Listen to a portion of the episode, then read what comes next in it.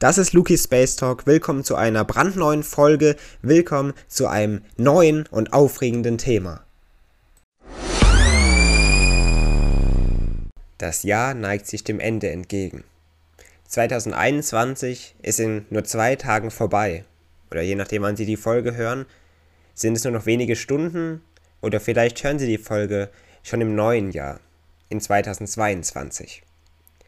Genau dieser Zeitpunkt aber, zu dem wir uns gerade hier jetzt zusammenfinden, der gibt uns die Möglichkeit, das Jahr 2021 noch einmal Revue passieren zu lassen und in diesem Podcast, in der schon 63. Folge dieses Podcasts, mal die zehn besondersten und aufregendsten Ereignisse im Zusammenhang mit unserem Universum anzuschauen, die eben 2021 passiert sind.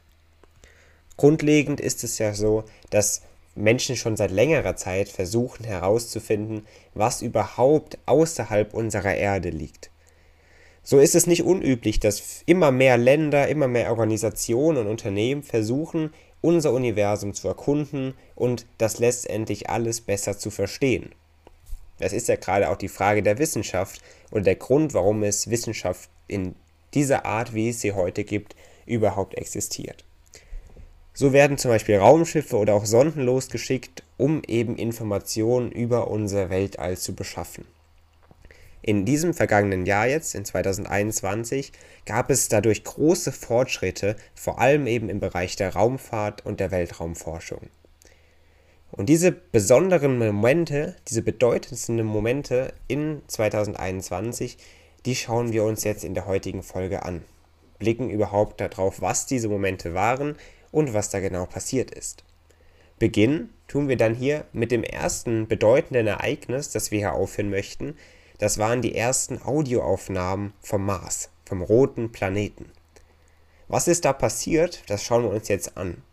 Es war nämlich neun Jahre nach der letzten Landung überhaupt eines Mars Rovers auf dem Mars und das war dieses Jahr, dann erreichte nämlich der Roboter namens Perseverance den Mars. Und dabei war, das muss man beachten, das war nicht nur der Roboter, nein, der brachte noch einen anderen Roboter, nämlich einen Mars-Helikopter mit. Und das ist die erste flugfähige Maschine überhaupt auf dem Mars. Das ist also sehr besonders, denn damit konnte man einige neue Erkenntnisse gewinnen. Denn schon ein Monat nach der Landung des Roboters erreichte die Forscher eine bedeutende Nachricht. Der Roboter Perseverance schickte tatsächlich eine Audioaufnahme von der Fahrt über den Mars. Und das ist sehr besonders, denn daran kann man einiges erklären und schon einiges herausfinden. Einerseits natürlich über die Beschaffenheit des Mars und auch über die Umgebung, die es dort gibt. Ein sehr bedeutendes Ereignis war also die erste Audioaufnahme, die man vom Mars letztendlich empfangen konnte. Wir fahren fort und schauen uns einen voller Feuerball an, der auf Großbritannien dieses Jahr traf. Vermehrt wurden Festkörper dieses Jahr auf die Erde geschossen, muss man sagen, oder kamen aus dem Weltall auf die Erde gestreut, so auch im März diesen Jahres, im März 2021. Mit einer Geschwindigkeit hierbei von knapp 48.000 Kilometern pro Stunde raste ein Meteorit gar über Großbritannien. Später schlug er dann gar im Südwesten Englands letztendlich ein. Und das ist ebenfalls ein sehr bedeutendes Ereignis, denn der Meteorit leuchtete bei seinem Flug sehr, sehr hell auf, war also sehr deutlich sichtbar, dass auch viele Menschen in Großbritannien vor allem ihn sehen konnten. Das wirklich Bedeutende daran ist, dass es das erste Mal seit 30 Jahren war, dass Teile eines Meteoriten auf den britischen Inseln gefunden wurden. Also auch der Feuerball auf Großbritannien ein sehr bedeutendes Ereignis in diesem Jahr. Ein ebenfalls bedeutendes und spannendes Ereignis war die Einschlaggefahr durch Chinas Weltraumschrott. Es war natürlich nicht ganz so bedeutend wie andere Ereignisse, aber das hat vor allem für viel Furore gesorgt um dieses Ereignis und vor allem um viel Angst und Sorgen. Es war der April 2021. In diesem Monat begann China mit dem Bau einer eigenen Weltraumstation. Schon aufgrund dessen gerieten verschiedene Parteien in Konflikt, weil man China quasi so als Außenseiter der internationalen Weltraumforschung betrachtete. Dieser Bau der eigenen Weltraumstation Chinas, der begann dann auch sehr unkontrolliert, vor allem in der Anfangszeit. Letztendlich wurde dann aber zum Hauptpunkt der, der Bauarbeiten wurde der Hauptteil der Station dann ins All befördert. Und kurz darauf schon stürzte dann ein Teil der zum Transport verwendeten Rakete ab. Und das genau in Richtung Erde. Und somit entstand eben diese große Angst und Sorge, weil es eben so unkontrolliert flog. Man wusste überhaupt nicht, wohin es möchte, dieses Modul, was da absprang. Es war ein 30 Meter langes Kernmodul, eben diese Rakete. Und das umkreiste dann die Erde mit knapp 27.000 km/h. Das muss man sich mal vorstellen. Und dabei sank es logischerweise immer ab und kam der Erde oder der Erdoberfläche und somit uns Menschen immer, immer näher. Das Problem dabei war, wie gesagt, dass Forscher eben nicht genau bestimmen konnten, wo das Raketenteil letztendlich auf die Erde treffen würde. Man hatte schon eine Crashlandung im Sinne und hatte eben deshalb solche Sorgen, weil man eben nicht berechnen konnte und nicht wusste, wo das Teil letztendlich landen würde. Man hatte schon Angst, dass es sogar eine stark bewohnte Region treffen könnte und hatte schon Angst, dass irgendwelche Gebiete, Wohnungen, Häuser und sowas zerstört werden konnten. Aber wir können sagen, die Menschheit hat in diesem Fall sehr, sehr Glück gehabt. Im Mai war es nämlich dann soweit, das Kernmodul dieser Rakete fiel nur, in Anführungszeichen muss man sagen, in den Indischen Ozean. Das heißt, bewohnte Gebiete wurden zum Glück nicht betroffen. Aus diesem Schockszenario blicken wir zu einem nächsten Ereignis, das etwas fröhlicher sein mag. Der Amazon-Gründer Jeff Bezos fliegte nämlich in diesem All, da flog er für 15 Minuten ins Weltall. Es war nur ein kurzer bemannter Flug mit der Rakete namens New Shepard, aber es war trotzdem der erste bemannte Flug des Raumfahrtunternehmens Blue Origin. Jeff Bezos nahm dabei seinen Bruder mit und der dritte Platz, das war besonders, denn dieser wurde versteigert. Knapp 7600 Menschen aus ganz vielen Ländern, aus gar 159 Ländern, nahmen an dieser Auktion dann teil. Ein anonymer Bieter ersteigerte letztendlich dann dieses Ticket, man muss sagen, für sehr, sehr viel Geld, für 28 Millionen US-Dollar. Dieses eingesammelte Geld sollte dann an die gemeinnützige Organisation namens Club for Future weitergeleitet werden. Dennoch erhielt die Firma Blue Origin und Gründer Jeff Bezos viel Kritik dafür, weil man eben diese Weltraumfahrt vom Kapital abhängig machte. Dennoch hat die Firma bekannt gegeben, eben das Geld an eine gemeinnützige Organisation zu spenden. Ein Besonderheit hier noch war, dass der anonyme Gewinner dann überhaupt nicht teilnehmen konnte an dem Flug aus verschiedenen persönlichen Gründen, und letztendlich suchte Jeff Bezos dann zwei andere Passagiere für seinen Flug aus. Das war dann ein 18-jähriger Schüler aus den Niederlanden und eine 82-jährige Pilotin. Und somit waren dann mit in dieser Rakete Jeff Bezos, sein Bruder und eben diese zwei weiteren Personen und somit die jüngsten und ältesten Menschen im Weltall. Und dieses Szenario, das heißt dieser kurze Flug ins All, lässt uns auf das nächste blicken, nämlich auf ein Objekt, das man im All ja, nicht direkt sehen kann, aber das man auf jeden Fall im All finden kann. Ein schwarzes Loch. 2021 war es nämlich soweit. Forscher blickten erstmals hinter ein schwarzes Loch. Und das ist sehr besonders, denn wenn wir uns das grundlegende Prinzip mal ganz kurz dahinter anschauen, sind das massereiche Sterne, die eben in einer Supernova-Explosion enden. Aus dieser Explosion dann, aus diesen massereichen Sternen, entstehen dann eben schwarze Löcher. Noch haben wir wenig Wissen über diese Objekte, dennoch wissen wir, dass sie auf jeden Fall da sind und teilweise können wir auch sagen, wie sie funktionieren. Es war dann der August 2021, in dem diese Erkenntnisse immer weiter fortführen konnten. Es waren Astrophysiker, nämlich der University of Stanford.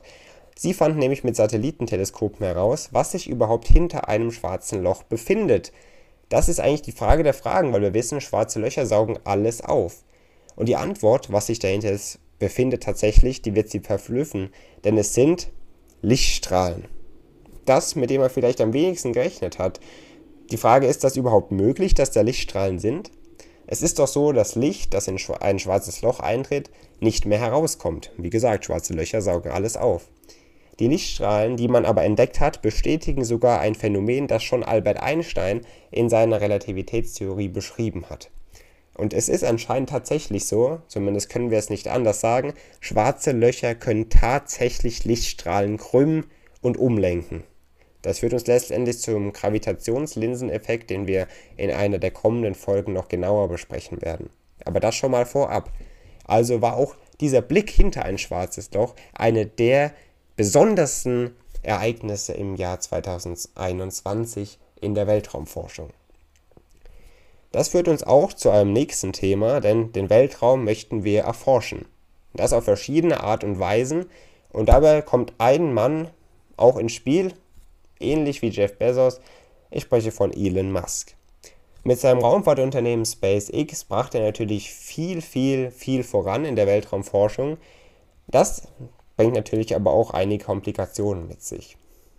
So gab es 2021 die ersten rein touristischen Weltraumfahrten sogar, die eben von SpaceX ermöglicht wurden. Und somit blicken wir auf den Monat September. Es geht hierbei um die privat finanzierte Mission namens Inspiration 4. Die umkreiste nämlich drei Tage lang unsere Erde und verlief dabei eigentlich ganz harmlos. Alles war gut, man fühlte sich wohl, doch plötzlich gab es einen Alarm auf dieser Reise. Dieser Alarm war dann zurückzuführen, man muss im Endeffekt darüber lachen, auf eine mechanische Störung der Toiletten auf dieser Mission. Im Nachhinein lacht man darüber. Zum Zeitpunkt des Alarms war das natürlich alles andere als witzig.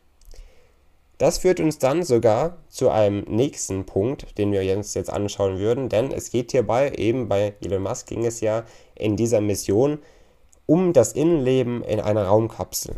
Dort haben Touristen, so will ich sie mal nennen, drei Tage lang gehaust.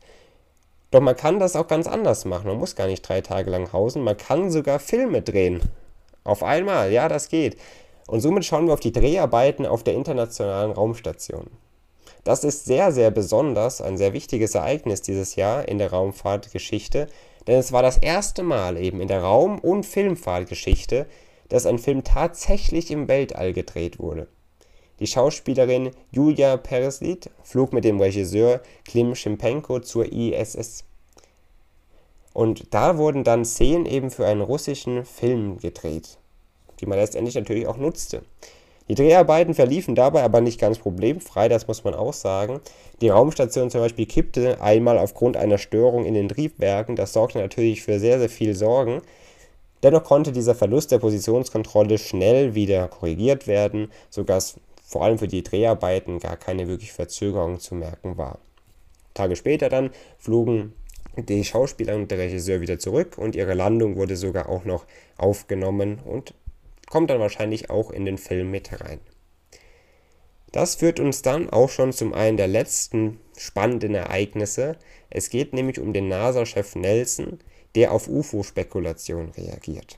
Das war auch ein sehr wichtiges Ereignis, wie die zuvor genannten Ereignisse, doch jetzt hat sich tatsächlich mal ein sehr hochrangiger Mann, eine sehr hochrangige Person zu solchen Bildern, die man ja immer wieder kennt, zu solchen Videos über unbekannte Flugobjekte geäußert. Denn diese gibt es ja immer wieder. Auf YouTube kursieren sie herum. Diese Videos wurden sogar von einigen US-Generälen bestätigt, zumindest die Echtheit dieser Aufnahmen.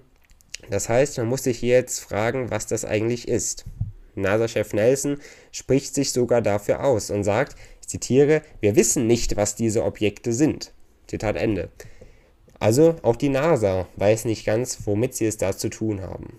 Nelson fuhr dann fort und hat erklärt, dass es womöglich Raumschiffe aus fernen Galaxien sein könnten. Er fuhr dann fort, und ich zitiere hier erneut, Wer bin ich denn, behaupten zu können, die Erde sei der einzig bewohnte Planet im Universum? Zitat Ende. Und das ist natürlich ganz logisch und das ist auch eine Meinung, wie ich denke, der wir uns alle anheften sollten.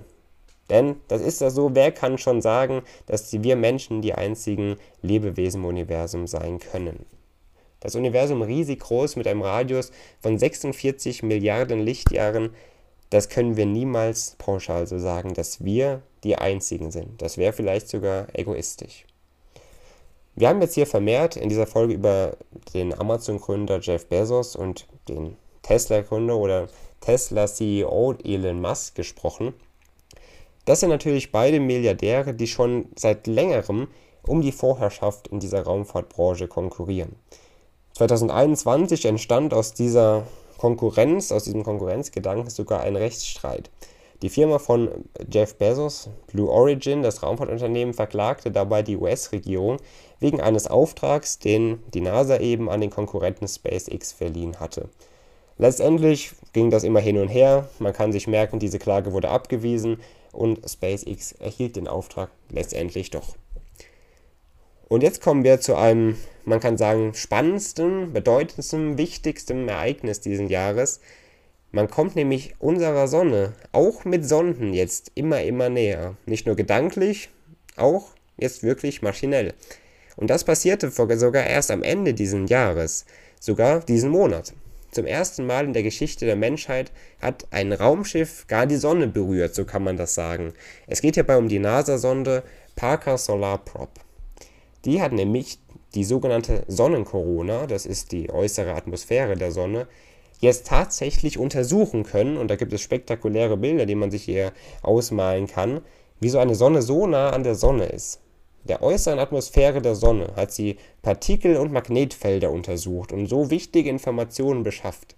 Man kann sagen, das ist fast ein Meilenstein in der Weltraumforschung, den man jetzt Ende 2021 noch erreicht hat. Und hierbei sind auch weitere Flüge geplant, das muss man natürlich auch dazu sagen. Das heißt, die Welt der Wissenschaft, die Welt des Forschungsdrangs, die ist noch lange nicht am Ende und schon gar nicht am Ende von 2021. 2022 wird ein weiteres Jahr, in dem man so vieles entdecken wird. Erst James Webb ging jetzt an den Start. Das Weltraumteleskop, mit dem wir uns mit in einer vergangenen Folge schon beschäftigt haben. Hören Sie da gerne nochmal rein und erfahren Sie, was James Webb überhaupt untersuchen soll. Das hat ja auch in den vergangenen Tagen für sehr viel Aufmerksamkeit in den Nachrichten gesorgt, dass James Webb jetzt an den Start gegangen ist. Seien Sie also gespannt, auf das kommende Jahr, auf 2022. Es wird sehr, sehr viel für uns bereithalten, vor allem eben auch bei unseren interessanten Themen der Weltraumforschung. Seien Sie gespannt, ich wünsche Ihnen einen sehr, sehr guten Rutsch ins neue Jahr. Starten Sie gut in das kommende 2022 und natürlich hören wir uns dann am Sonntag schon wieder, kurz nach Neujahr, mit einer weiteren Folge, mit einem weiteren spannenden Thema. Bis dahin, möchte ich noch auf mein Buch hinweisen, Eine Reise durch den Kosmos. Schauen Sie gerne mal vorbei und unternehmen Sie mit mir eine Reise zu den Sternen. Ansonsten hören wir uns am Sonntag in der nächsten Folge. Machen Sie es gut, liebe Zuhörer. Bis bald.